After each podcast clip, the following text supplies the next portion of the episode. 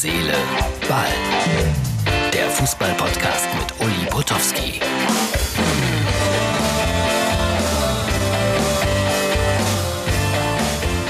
Hallo, liebe Freunde des Pokal-Endspiels. Das war doch eine spannende Sache. 3-3, 11 Meter Schießen, Tränen bei den Frauen zwischen Essen und dem VfL Wolfsburg. Im Elfmeter Schießen setzten sich dann die Mädchen aus Wolfsburg ein bisschen glücklich durch. Gratulation. Ja, aber das Herrenendspiel war auch nicht schlecht, um es deutlich zu sagen. 4 zu 2, genauso wie in der Meisterschaft, gewann der FC Bayern München und unter dem Strich, wie man immer so schön sagt, letztlich auch verdient. Erste Halbzeit super souverän. Und dann hatte Volland in der zweiten Halbzeit die große Chance zum Anschlusstreffer, zum 2 zu 1. Da fragt man sich auch immer, Puh, das ist einer, der auch zweieinhalb Millionen verdient, trifft den Ball überhaupt nicht, beschwert sich dann noch, dass das kein exaktes Zuspiel war. Und dennoch war es eine hundertprozentige Chance für Volland und Bayer Leverkusen. Wer weiß, wie es ausgegangen wäre, wenn er da das 2 zu 1 gemacht hätte. Und dann auf der anderen Seite, tja, das ist so ein Fehler, den sieht man dann auch eher, na, ich sag mal in der Bezirksliga. Da schießt äh, Lewandowski aus mehr als 30 Metern Entfernung, genau auf den Torwart und der haut sich das Ding irgendwie durch die Beine fast selber ins Tor. 3-0.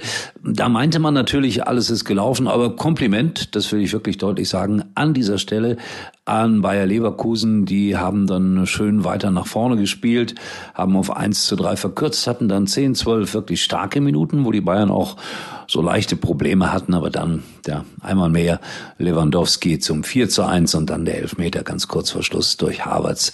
Eine Sache für die Statistik. 20. Pokalsieg FC Bayern. Die holen Rekorde für die Ewigkeit. Die kann ja irgendwie niemand mehr einholen. Jedenfalls in meiner Lebenszeit. Das wird einem dann auch manchmal an einem solchen Abend bewusst und das ist ein komisches Gefühl, sage ich euch. Ja, ansonsten, wie viele Leute waren im Stadion? Ich glaube 700.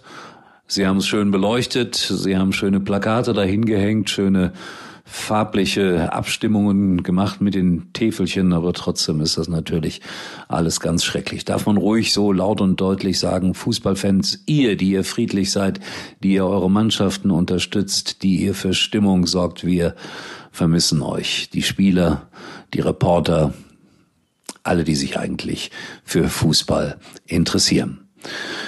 Ja, und der DFB-Pokal und seine Geschichte. Äh, jeder glaubt ja, das ist automatisch so ausverkauft, 75.000. Nee, das, das war erst eine schwere Geburt. Das erste DFB-Pokal-Endspiel war Nürnberg gegen Schalke übrigens. Man höre und staune. Aber das war irgendwann in den 40ern oder End-30ern. Wollen wir eigentlich gar nicht groß drauf eingehen. 75.000 Zuschauer damals auch in Berlin. Und dann hatte der Pokal nach dem Krieg äh, sozusagen eine schwere Wiedergeburt. Da gab es dann solche Spiele wie Borussia Neunkirchen gegen Schwarz-Weiß Essen als Endspiel. Schwarz-Weiß Essen gewann, glaube ich, 5 zu 2.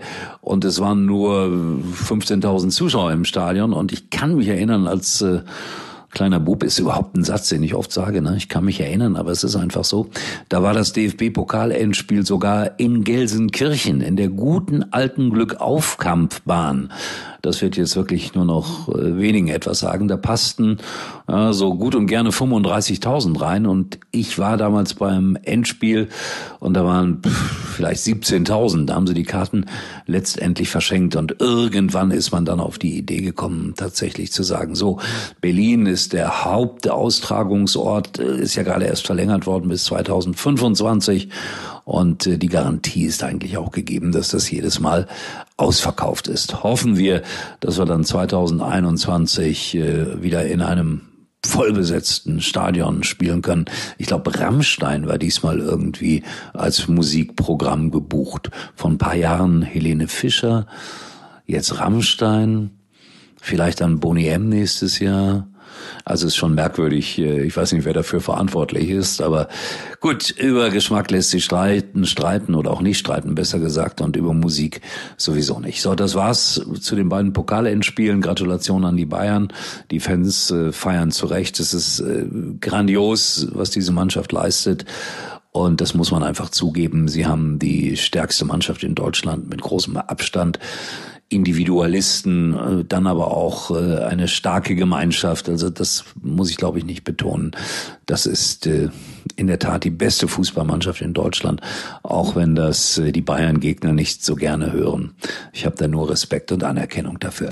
So, das war's dann von den Pokalendspielen. Morgen melde ich mich wieder am Sonntagabend. Mal gucken, was es da so zu erzählen gibt. Ein paar Geschichten werden wir ja noch kriegen, vielleicht aus der Pokalnacht, weil da wird jetzt wahrscheinlich gegessen und getrunken mit Abstand, so hoffe ich jedenfalls. Und äh, vielleicht äh, erfahren wir da auch noch die eine oder andere schöne Geschichte, über die wir morgen lästern können oder bei der wir gemeinsam Spaß haben oder vielleicht auch Emotionen entwickeln. Und den Doppelpass gucken wir uns ja auch an. Da passiert ja auch immer irgendetwas, was uns äh, erheitert, aufregt oder zweifeln lässt. So, in diesem Sinne, wir sehen uns wieder. Tschüss, euer Uli.